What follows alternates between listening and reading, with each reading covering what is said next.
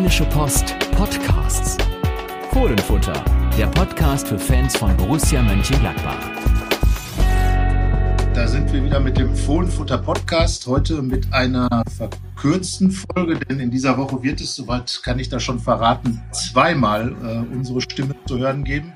Denn es ist eine englische Woche und äh, in dieser Ausgabe schauen wir natürlich zurück auf Frankfurt und schauen da auf die drei Herrschaften, die besonders wichtig waren. Äh, Yannick, das waren? Ganz hinten im Tor Tobias Sippel und knapp davor der Interims- und Übergangskapitän Matthias Ginter. Und als Dritter im Bunde? Jonas Hofmann, ganz weit vorne und überhaupt ganz weit vorne. Warum, das sagen wir. Und natürlich schauen wir danach noch auf Hoffenheim, den Ex-Club von Jonas Hofmann und äh, den nächsten Gegner von Borussia Mönchengladbach am Mittwoch.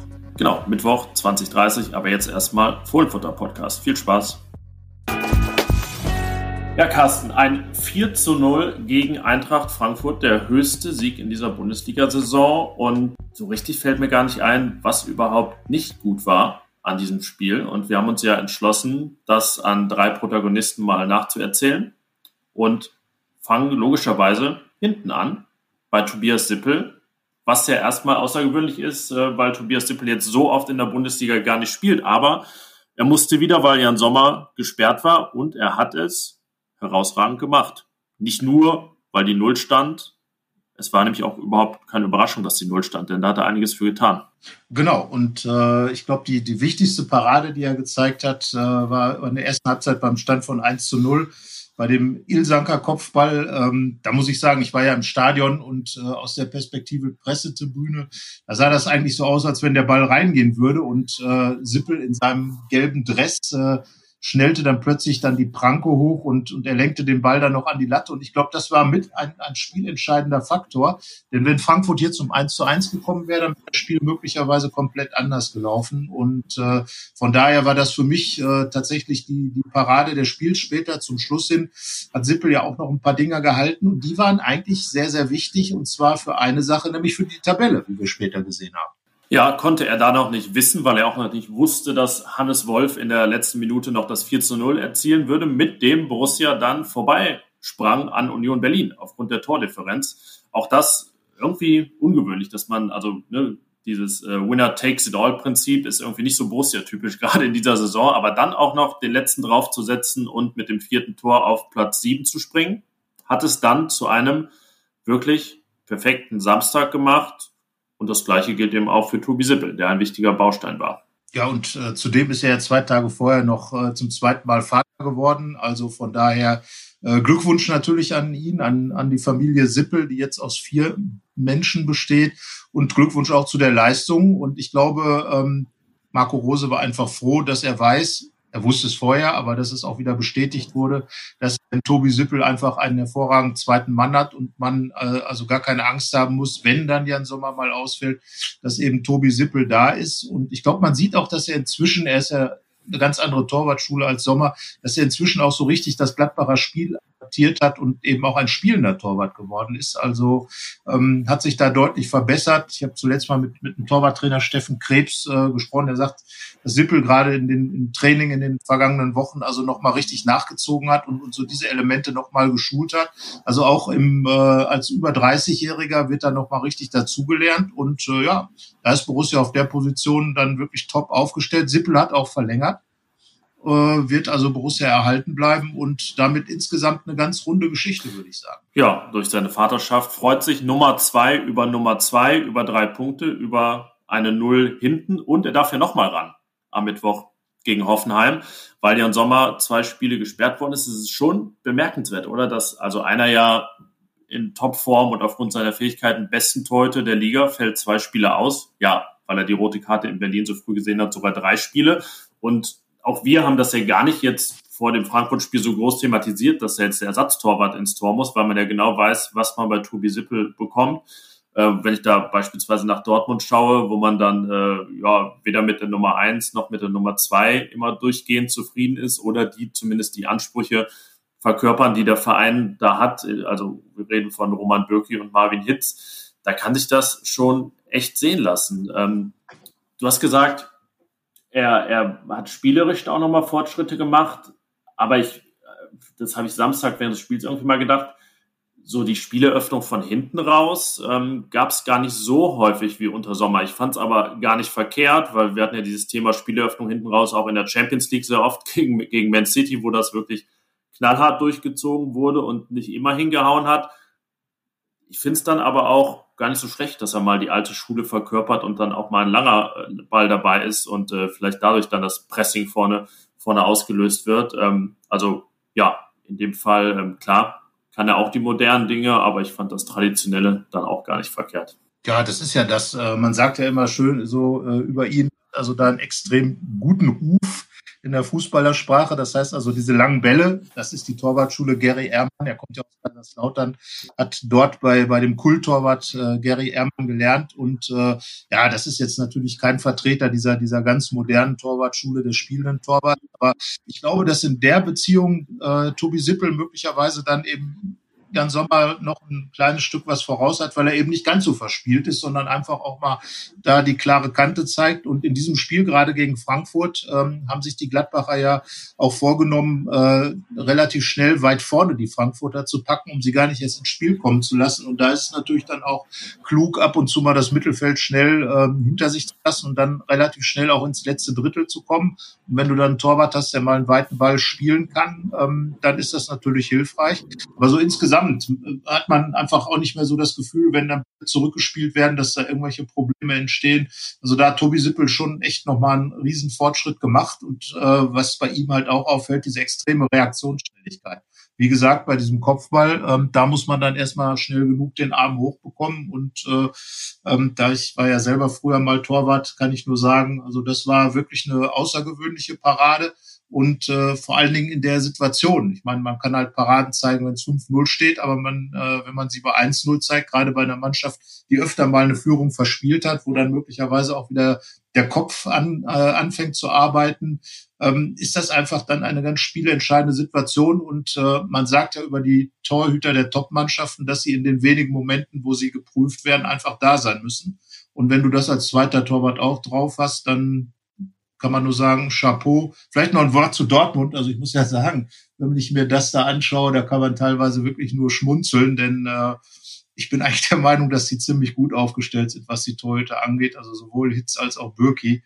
Ähm, man kann sich halt seine Probleme auch selber machen. Ich glaube, da ist Borussia Dortmund auch relativ weit vorne, äh, gewisse Dinge dann einfach äh, mit einer kompletten äh, überhöhten äh, äh, Einschätzung einfach auch äh, zum Problem zu machen. Und naja, Gut, deren Problem, Gladbach hat an der Stelle kein Problem, macht sich aber auch keins. Man hätte natürlich, du hast es schon gesagt, auch äh, da jetzt einen riesen Allerli machen können, weil eben einer der wirklich besten Torhüter der Bundesliga ähm, da an einer wichtigen Zeit drei Spiele ausfällt. Aber Gladbach kompensiert es und gewinnt 4-0 gegen Frankfurt. Also mehr muss man dazu ja eigentlich nicht sagen. Ja, und diese Parade war auch überhaupt der einzige Schuss, den er aufs Tor bekommen hat in den ersten 70 Minuten. Und das ich kann mich an viele Spiele erinnern. Ich meine, war es sogar in Augsburg, wo Jan Sommer letztendlich, ähm, ohne richtig was dafür zu können, aber gar keinen Ball gehalten hat. Alle, alle Bälle waren drin und jetzt kommt einer aufs Tor, der wird dann herausragend entschärft. Das ist eben wirklich wichtig, ist auch eine Form von äh, Spielglück zum richtigen Zeitpunkt das Richtige passieren zu lassen. Also, dass alle so parat drauf haben, beide Torhüter ist ja klar. Aber du hast es gesagt, eben genau in der entscheidenden Situation, in dieser 24 Minute die Parade auszupacken. Das ist enorm wichtig, nicht irgendwie beim Stand von 3 zu 0 oder dann ja vielleicht 2 zu 1, weil das Tor ja vorher gefallen wäre, wenn ich gehalten hätte. Ja, deswegen ähm, hätten wir Tobi Sippel fast auch eine Eins gegeben in unserer Einzelkritik, aber weil es dann in der Masse gar nicht so viele Paraden sein mussten, waren wir ganz streng und haben eine 2 plus gegeben. Ja, hat er sich auch verdient. Also ich sag mal, man muss ja für eine Eins, äh, wir sind ja, wir sind ja sowohl was, was die ganz unten als auch ganz oben angeht, sind wir schon einigermaßen streng, äh, nach unten gnädig, nach oben streng. Weil ich finde, äh, eine Eins, ähm, das ist dann einfach äh, jemand, der vielleicht so ein Spiel komplett dominiert und, und diktiert hat. Äh, wir gehen ja gleich noch weiter zu den anderen beiden Protagonisten. Ähm, und da finde ich einfach, es war nicht unbedingt das Torwartspiel. Aber was, was du eben gesagt hast, eben in den richtigen Momenten das Richtige zu tun, das ist, glaube ich, tatsächlich, ähm, wenn man jetzt mal von der Personalisierung weggeht, äh, einfach der rote Faden dieses Spiels. Gladbach hat einfach zu jedem Zeitpunkt das Richtige getan, ob es äh, die Tore angeht, äh, die, Zeit, die Zeitpunkt der Tore und aber auch ähm, die Handlungsweisen einfach vom Beginn an die Frankfurter unter Druck zu setzen ähm, und äh, da denen einfach immer wieder ähm, auf, die, auf den Füßen zu stehen, das Spiel nicht sich entwickeln zu lassen und sie im Prinzip mit ihren eigenen Mitteln zu schlagen, garstig zu sein, präsent zu sein, äh, unangenehm zu sein. Und damit ist Frankfurt gar nicht klargekommen. Adi Hütter, äh, tja, der bleibt halt gegen Gladbach absolut sieglos. Auch im achten Spiel, der hat dann gesagt, wir sind nicht in unser Spiel gekommen. Und ich glaube, das war der Schlüssel am Ende, zu dem natürlich eine Situation insbesondere beigetragen. Jetzt weiß ich, worauf du hinaus willst. Du auf das 1-0 von Matthias Ginter hinaus. Ich hoffe, du meinst es, weil dann können wir auf Matthias yes. Ginter überschwenken. Das war genau die, äh, das war der Ah, Mensch, da habe ich, da hab ich den, den Laufweg nicht erahnt, entschuldige. Doch erahnt schon, aber ich, ich habe ihn erahnt, ja. aber nicht gemacht, sagen wir es so. Ja, wir sind, wir sind ja. beim äh, zweiten, ja, ich finde Matchwinner ist immer so ein komisches Wort bei einem 4-0. Äh, da gibt's ja dann immer sehr viele, weil sonst würde das nicht zustande kommen. Es sei denn, einer macht die vier Dinge alleine und selbst dann hätte man hier hinten den Torwart, der, der keinen reingelassen hat, oder der Torwart macht vier Tore. Aber naja, jedenfalls ähm, war das nicht der Fall, denn äh, das erste von vier Toren steuerte Abwehrchef Matthias Ginter bei Borussias vierter Kapitän, der an diesem Spieltag der erste war. Und ähm, er hatte sich ja schon ein bisschen herangetastet. Nach dem Eckball schon eine Chance direkt zu Beginn. Da ging der Ball drüber. Dann war er drin mit dem, ähm, ich nenne es mal Stefan Leiner Gedächtnislaufweg auf den kurzen, kurzen, kurzen Pfosten. Ich weiß nicht, wo Leiner da in der Szene war. Eigentlich läuft der da immerhin. Aber Matthias Ginter machte den Laufweg und das 1 zu 0. Ja, und äh, man kann ja da ein Prinzip hintererkennen. Zum einen äh, ist Gladbach einfach stark bei Standards. Äh, das ärgerte dann Hütter natürlich am Ende auch, weil es bekannt war. Ähm, und äh, zum Zweiten, gerade dieses Tor äh, mit der Ecke auf den kurzen Pfosten hat es ja auch schon mal mit Ginter und Hofmann gegeben. Hofmann war der Eckenschütze in Mainz, ähm, als Ginter auch das Siegtor machte. Und natürlich dieses, dieses Tor auf Schalke, das 2 zu 0, ähm, als äh, Stefan Leiner da traf. Ähm, das spricht einfach dafür, dass das abge, äh, abgesprochene Aktionen sind im Training, ähm, beziehungsweise offenbar wird sowas nicht trainiert, sondern nur in Videokonferenzen mit ähm, Alexander Zickler ein, äh, verbal einstudiert. So jedenfalls stellt das Marco Rose immer da. Wie auch immer, funktioniert gut. Und ja, wenn du in so frühem Zeitpunkt äh, einfach in Führung gehst in so einem Spiel, damit setzt man ein riesiges Zeichen und äh, nimmt dem Gegner natürlich dann sofort auch irgendwo seinen Plan aus der Hand. Und genau das, das war eben diese Tat. Und ich muss sagen, Matthias Ginter, ähm, ich meine, wir wissen alle, dass ihn diese Degradierung äh, vor der Saison, die Mannschaft hat ja ihm sozusagen die dritte Kapitänsbinde abgenommen und sie an Brel Embolo weitergereicht.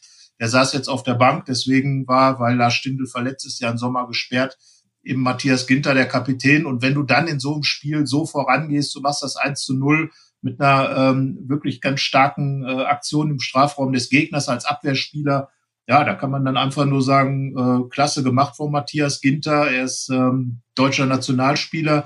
Er ist ähm, ein Führungsspieler in Gladbach und in solchen Aktionen wird er diesem Anspruch natürlich absolut gerecht. Und er hat es geschafft, nicht nur auf dem Platz aufzufallen, sondern auch danach Tobias Sippel, bei dem wir gerade gesprochen haben, hat ein recht amüsantes Interview gegeben, als er dann gefragt wurde, ob er sich vorstellen könnte, vielleicht auch die Nummer eins zu werden unter Adi Hütter oder das anzugreifen.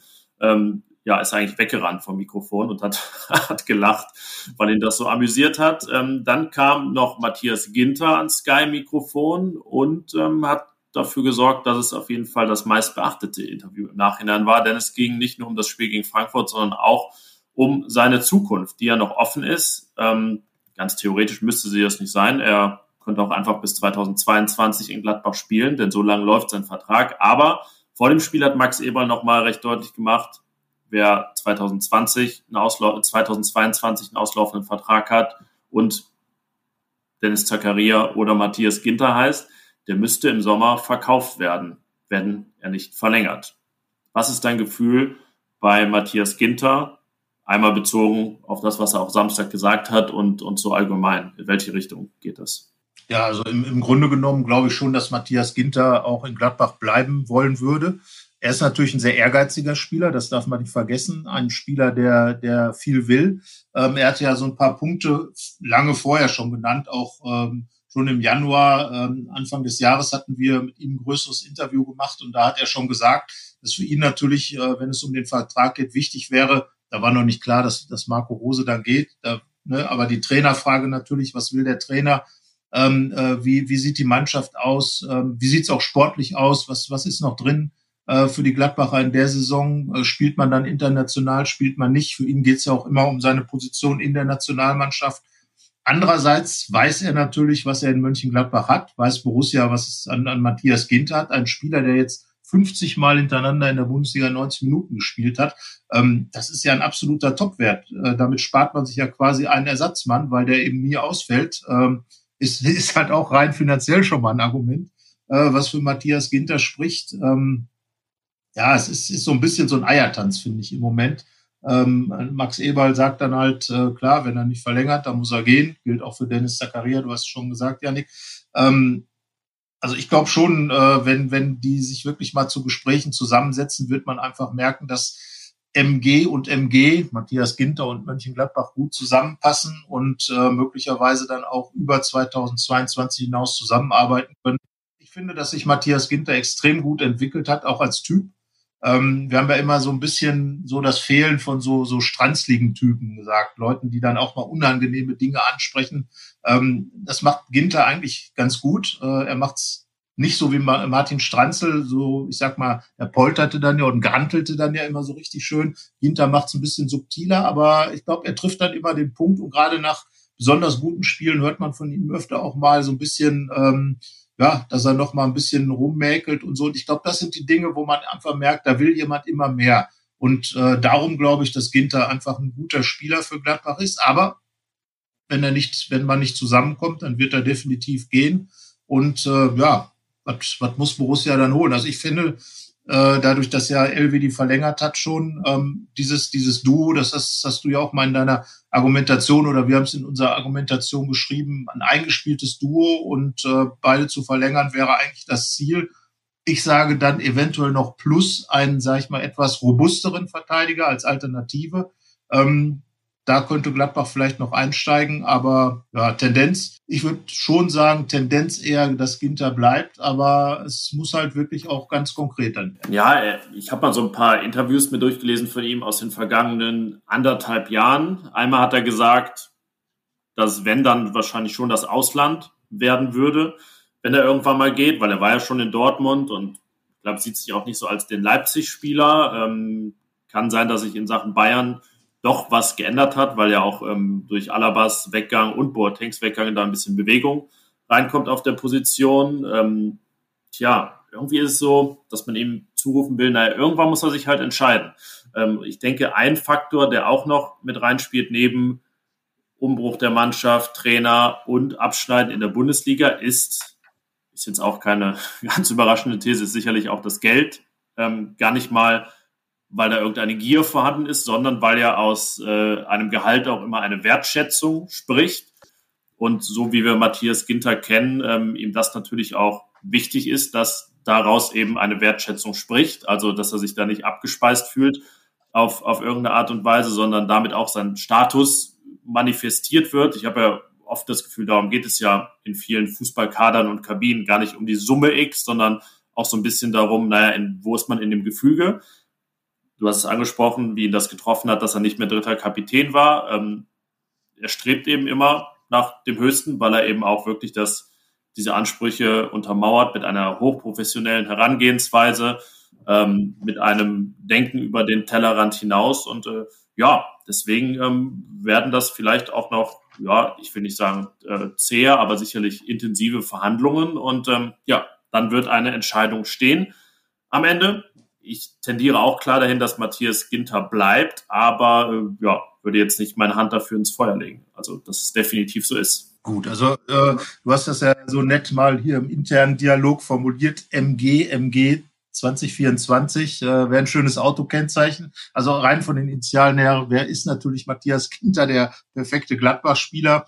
Ähm, fährt dann das ja auch schon auf dem Nummernschild sozusagen durch die Gegend. Aber ähm, ja, Initialen sind halt auch kein äh, ganz großes Argument, um Verträge zu verlängern. Und man darf gespannt sein. Und äh, aber Matthias Ginter ist ja nicht der Einzige, der so ein bisschen überlegt. Wir haben am Wochenende und ich leite jetzt mal ganz gewieft über zu einem Spieler, der schon ähm, auch aus Dortmund kommt, wie Matthias Ginter kam, damals 2016, ähm, lange gebraucht hat, um so in den Herzen der Leute anzukommen. Und im Moment, wir haben es eben mal gesagt, für uns eigentlich so der Spieler der Saison ist. Und er war definitiv ja der Spieler des Spiels gegen Frankfurt mit einem Tor und zwei äh, Vorlagen äh, beziehungsweise zwei Torbeteiligungen. Die zweite Ecke wurde ja indirekt verwandelt sozusagen. Also ähm, Jonas Hofmann und äh, ja, ich finde Jonas Hofmann ist ein mega kompletter Offensivspieler, der inzwischen einfach auch gelernt hat, ähm, effektiv zu sein.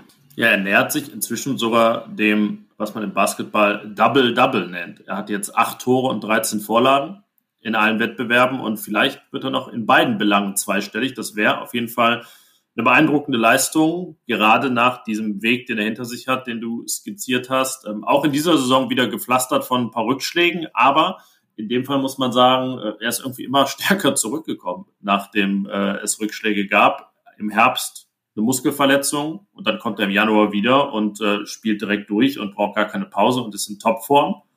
Und jetzt die Corona-Infektion, bei der Nationalmannschaft nicht eingefangen, aber da ist er positiv getestet worden und dann kommt er zurück nach zwei Spielen Pause und es ist, als wenn nichts gewesen wäre. Das ist schon beeindruckend und ähm, nochmal ein Begriff aus dem Basketball. Für mich ist er damit dann auch ein heißer Kandidat auf den Titel des MVP in dieser Saison, also des wertvollsten Gladbacher Spielers, weil er auch einfach eine Konstanz reingebracht hat, die ihm ja oftmals ein bisschen abging. Und ähm, ja, wirklich in allen Belangen, läuferisch, spielerisch, als Vollstrecker, als Vorbereiter, als Standardschütze, ähm, ja, aufzuhalten, dann nur von Armin Younes am Ende. Ja, Kopftreffer, Hofmann geht zu Boden, äh, muss dann rausgeführt werden, aber er hat dann ja relativ schnell bei Instagram ähm, Entwarnung gegeben, hat gesagt, mir geht soweit ganz gut. Also ich glaube nicht, dass er gegen ähm, Hoffenheim, seinen früheren Club, er hat dort ja mal auch eine Zeit, ist dort groß geworden in, in, in der Hoffenheim, kommt aus der Gegend, ähm, ist sozusagen, ja, hat sich damals für den Fußball gegen den Handball entschieden, ähm, kommt ja eher aus einer Handballerfamilie. Golf war, glaube ich, auch noch im Rennen, oder? Golf war auch noch ja. im Rennen, genau. Also er ist sehr vielseitig. Im Darts hat er jetzt seine erste 180 geworfen. Wie gesagt, äh, ich hatte jetzt mit ihm ähm, das Interview geführt und äh, was diese 180 angeht, das ist immer so ein bisschen so ein Running Gag, aber ich glaube einfach, ähm, dass er das jetzt gerade in dieser Phase schafft, äh, passt irgendwie so zum Ganzen. Denn ähm, jeder, der schon mal da an der Scheibe gestanden hat, weiß ja, wenn zwei in der dreifachen 20 stecken, zwei Pfeile, dann ähm, hat man derart äh, große Glücksgefühle, dass der dritte dann JWD landet, in der eins, in der fünf oder irgendwo. Und dann einfach ähm, fokussiert zu sein auf diesen allerletzten Wurf, auf diesen, diesen, ja, also wir reden jetzt nicht über Top-Data, sondern über, über Freizeitdata natürlich. Ähm, dann einfach da fokussiert zu sein und das dann noch hinzukriegen, ähm, sagt Hofmann auch, ähm, ja, ich habe dann einfach weitergemacht. Und das ist ja auch das Thema, was er dann für den Rest der Saison äh, bei Borussia angesagt hat, weitermachen. Einzelne Etappenziele holen, wie jetzt das 4 zu 0 gegen Frankfurt, aber dann weiter, weiter, weiter. Und das ist eben dieses serielle Prinzip, was jetzt für Borussia angesagt wird. Und ähm, äh, da finde ich es wichtig, dass Spieler wie Hofmann auch äh, in den Interviews klare Ansagen machen und nicht rumeiern und sagen, ja, mal gucken, wir wollen, sondern ganz klar gesagt, Platz sechs ist unser Ziel und wenn es der fünfte noch werden kann, dann werden wir auch den angreifen. Also korrekter Ansatz und ähm, so wie er dann das Spiel Frankfurt äh, absolviert hat, einfach als Topspieler, als ähm, Mann des Tages, kann man nur sagen, wer Worten äh, solche Taten folgen lässt, äh, der ist dann auch ein Mann, wo man weiß, ja, der ist zu Recht auch inzwischen Nationalspieler. Ja, aber Stichwort weitermachen, klare Kante vermeidet er in einer anderen Hinsicht, ähm, wenn es nämlich um seine Zukunft geht. Ich finde, es ist schon so ein bisschen der äh, sprichwörtliche Elefant im Raum. Also dieses Thema, ob er vielleicht sogar noch mal was anderes macht im Sommer, ähm, hat ja da die Berichte gegeben über das Interesse des FC Chelsea, sogar über Gespräche und ähm, da können wir auch eine alte Fußballer oder Fußballfloske bemühen. So ähm, ein Dementi klingt anders. Das, das galt für vieles, was Jonas Hofmann dazu gesagt hat.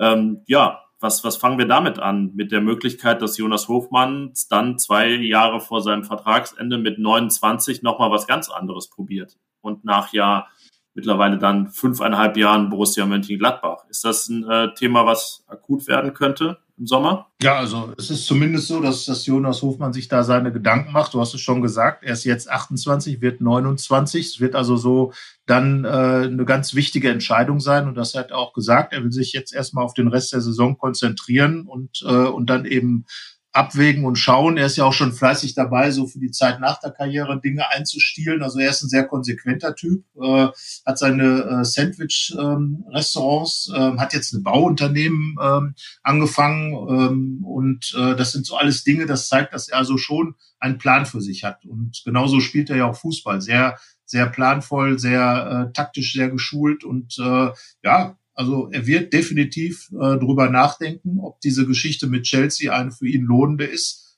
Du hast schon die finanzielle Seite angesprochen. Äh, das wird es ja mit Sicherheit sein. Thomas Tuchel ist Trainer äh, beim FC Chelsea, äh, kennt man aus Dortmund. Man, äh, er, er kennt Jonas Hofmann, äh, hat die Stationen wie, wie Hofmann Mainz und Dortmund.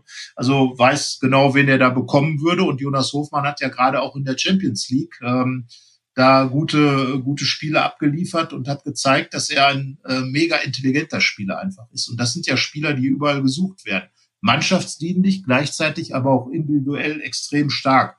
Eben als äh, Vorbereiter, Vollstrecker, aber auch als Auslöser für das, für das Anlaufen, diese Pressing-Geschichte. Ähm, ich glaube, er ist schon der gewisse Anläufer im Gladbacher Kader.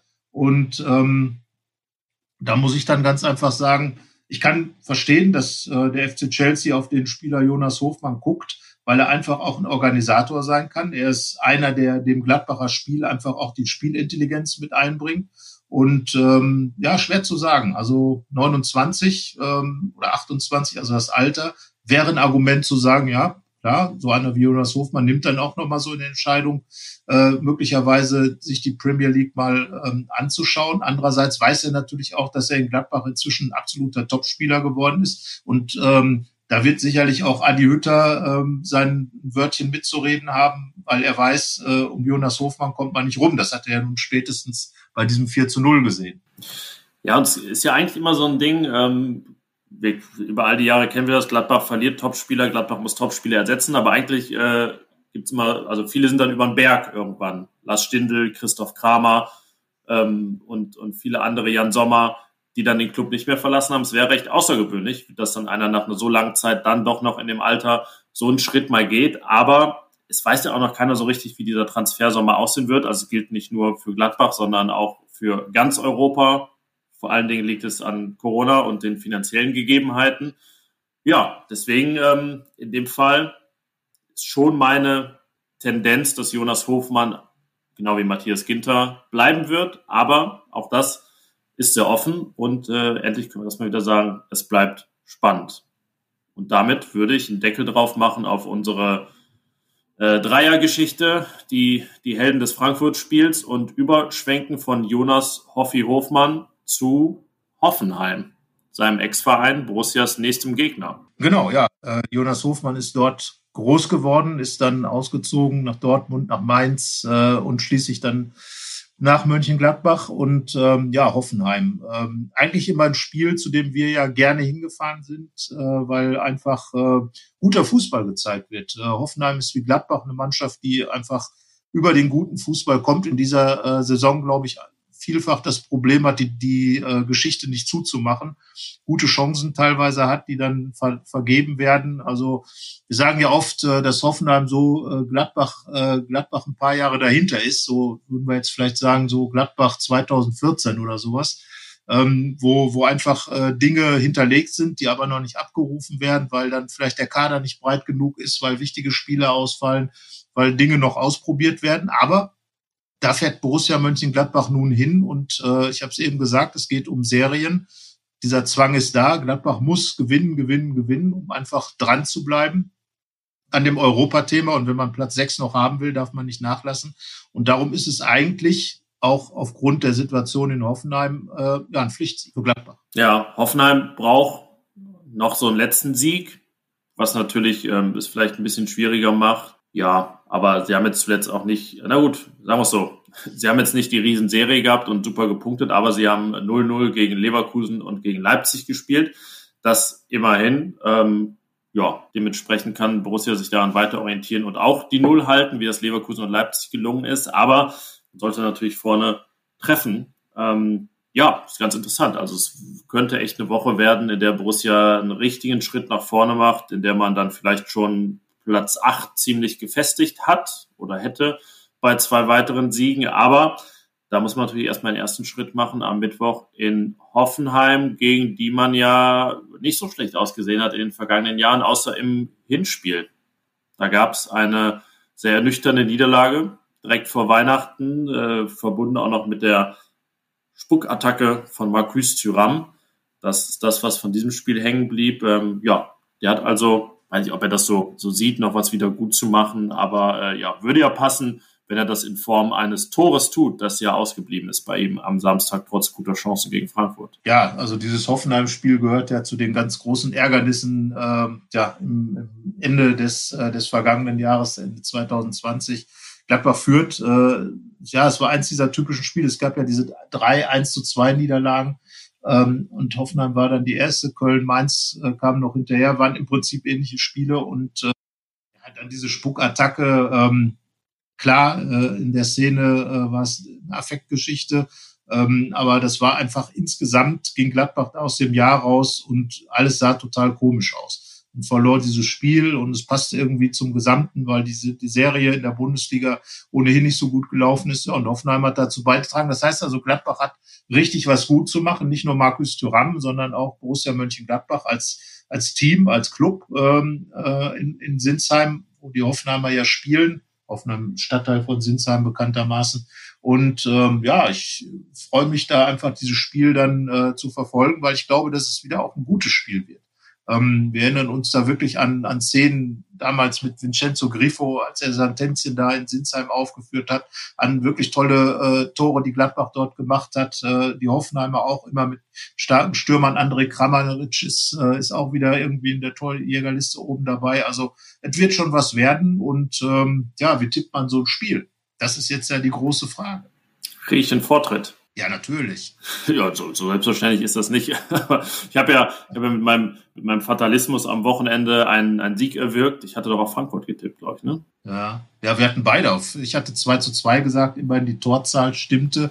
Und du hattest, glaube ich, tatsächlich ein 1 zu 2 getippt. Oder so, ja. War nah dran. Mal gucken, womit ich jetzt nah dran bin. Ähm, jetzt übertreibe ich es gleich wieder und äh, sage 3-0 Borussia, wie in der vergangenen Saison. Ja, also klare, klare Sache. Ich sage, es wird ein bisschen knapper, wobei ich jetzt mir dann überlegen müsste, wer das hinkriegen soll aus Hoffenheimer Sicht, dass es ein 1 zu 2 gibt aus Hoffenheimer Sicht. Dass Gladbach also dort gewinnt und die, die Serie durchsetzt. Äh, ja, ich meine, wir, äh, wir sind ja schon auch der Meinung und äh, dass, dass die Gladbach ihre Europachancen noch wirklich im Griff haben und nutzen können. Und da muss man dann einfach in Hoffenheim bei 1899 Hoffenheim gewinnen.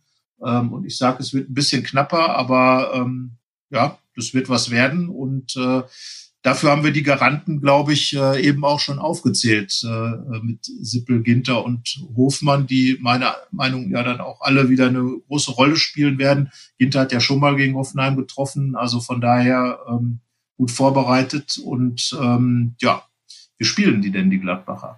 Meiner Ansicht nach können wir es recht kurz machen. Ich habe nur eine Änderung auf dem Zettel. Das ist Christoph Kramer, der zurückkehrt nach Gelb-Sperre und Dennis Zakaria in der Startelf ersetzt. Sonst würde ich das winnende Team nicht changen. Ja, also es macht Sinn. Äh, Dennis Zakaria hat sich schwer getan, wobei ich natürlich seine Dynamik immer, immer mag und er kann halt doch immer Akzente auch nach vorn setzen. Ähm, Chris Kramer bringt natürlich deutlich mehr ähm, Ruhe ins Spiel, weil er einfach mit seiner, mit seiner doch etwas ja, er ist halt einer, der den Ball gut halten kann, der den Ball gut verteilen kann. Äh, mancher wirft ihm das ja auch vor, dass er ab und zu mal eine Drehung zu viel drin hat und einen Querpass zu viel. Dennis Zakaria denkt halt nur nach vorne, ähm, ihn von der Bank zu bringen. Und das ist ein Argument für mich, äh, dir da zu folgen. Denn Dennis Zakaria von der Bank bringen zu können, ist halt auch nochmal eine ganz klare äh, Stärkung in einem Spiel. Und von daher glaube ich auch, dass Kramer zurückkehren wird weil er einfach mit, ähm, mit Florian Neuhaus, seinem Kumpel, äh, da eine ganz, ganz starke Saison auf der Sechs gespielt hat, eine dreifache Sechs oder eine Dreierkette. Das ist vielleicht noch so die Frage. Dann wäre Zakaria wieder ein Thema, äh, wahrscheinlich, ähm, um das Hoffenheimer System zu spiegeln. Das hat Rose ja zuletzt ein bisschen immer versucht. Das wäre noch eine Option, wenn Zakaria dann wieder dabei sein würde. Aber im Grunde genommen gehe ich da mit und sage vorne, die drei, ja, Thuram hat noch was gut zu machen, Player ist im Aufwind und äh, ja, Lazaro hat eigentlich auch in der ersten Halbzeit gegen Frankfurt ein ordentliches Spiel gemacht, ist danach ein bisschen abgetaucht. Da könnte man ja Patrick Herrmann möglicherweise mal wieder sehen. Ähm, Stindl ist ja nach wie vor verletzt, also von daher an der Stelle ähm, hat Player jetzt den Job übernommen, ähm, Hofmann drin ja, ich glaube, ändern würde ich da nichts, weil es einfach auch gut funktioniert hat. Und das war ja das, was Marco Rose angekündigt hat. Wenn jetzt nicht mehr so die englischen Wochen kommen, es ist zwar jetzt eine, aber es ist trotzdem auch noch genug Zeit bis Bielefeld am Sonntag, ähm, gibt eigentlich keinen Grund, etwas zu ändern, weit, weitgehendes. Ja, und nach Bielefeld sind ja auch zwei Wochen Pause, weil dann die Pokal-Halbfinals dazwischen sind. Also ja, kräftemäßig sollten das alle hinbekommen. Bielefeld eben erst am Sonntag. Ähm, ja, deswegen eine Änderung bei mir. War das jetzt bei dir Zustimmung oder würdest du Zakaria drin lassen? Ähm, ich gehe davon aus, dass, dass äh, Rose nicht auf eine Dreierkette umstellt und deswegen äh, Zustimmung, Daumen hoch für dein, deine Idee mit Christoph Kramer. Ah, bevor diese Einigkeit hier schwindet, sollten wir schnell einen Deckel auf die Folge machen. Äh, obwohl halt so, so unharmonisch ist es ja ist ja nun auch nicht. Aber Nein. halten wir also fest, wir sind uns bei der Aufstellung einig, wir sind uns bei der Ergebnistendenz einig und äh, werden dann am Donnerstag eruieren, wer näher dran lag. Also, wenn Borussia nicht gewinnt, lagst du auf jeden Fall näher dran. Ähm, ja, ich bin also ein bisschen mehr Risiko eingegangen mit dem 3-0-Tipp. Naja, wir haben beide zumindest mal drei Tore. Das heißt also, der Anspruch, dass in diesem Spiel ein bisschen was passiert, ist da darf man auch haben, weil beide jetzt ja auch schon eine gewisse Offenheit in der Defensive immer an den Tag legen. Also 0-0 wäre, glaube ich, das überraschendste Ergebnis an dem Tag, oder? Ja, das würde mich auch überraschen. Borussia jetzt nicht so 0-0ig unterwegs zuletzt, aber ist ja wie immer. Also, ne? jetzt würde ich sagen, äh, gibt es vielleicht den 0-0-Hattrick für Hoffenheim. Aber naja, wir werden das am Donnerstag besprechen in der dann zweiten Folge dieser Woche. Also verwöhnen wir euch ein bisschen. Wir nähern uns der 200. Mal gucken, ob wir die jetzt dann schon nächste Woche schaffen, so weitermachen. Äh, dies Jahr ist Folge 193, ne? Sie, ja, so. Dann folgt, dann folgt 94. Wir hören uns am Donnerstag. Und äh, ja, viel Spaß mit dem Spiel am Mittwoch. Für uns der letzte abendliche Einsatz unter der Woche in einer in einem Jahr, einer Saison voller englischer Wochen. Mensch, müssen wir auch noch mal genießen. So ist es. Es sei denn, es gibt noch irgendwelche Patenten äh, durch Corona. Das sieht man jetzt bei Hertha BSC. Gladbach ist ja gerade noch vorweggekommen und äh, vor dieser ganzen Geschichte hat Hertha schon hinter sich. Äh, alles ist da möglich, aber ich glaube auch, ähm, dass es äh, die Abendspiele dann erstmal durch sind. Äh, Gladbach hätte sicher gerne noch mehr gehabt auch klar zu sagen, aber Champions League Pokal sind vorbei und ja, in der Bundesliga soll man dann eben jetzt an den Wochenenden seinen Job machen und ähm, ja, ich bin da auch guter Dinge. Die Gladbacher sind scheinbar auf dem richtigen Weg und deswegen sagen wir jetzt mal erstmal mit Blick auf Hoffenheim ein sportverbundenes Vergnügen. Mehr bei uns im Netz www.rp-online.de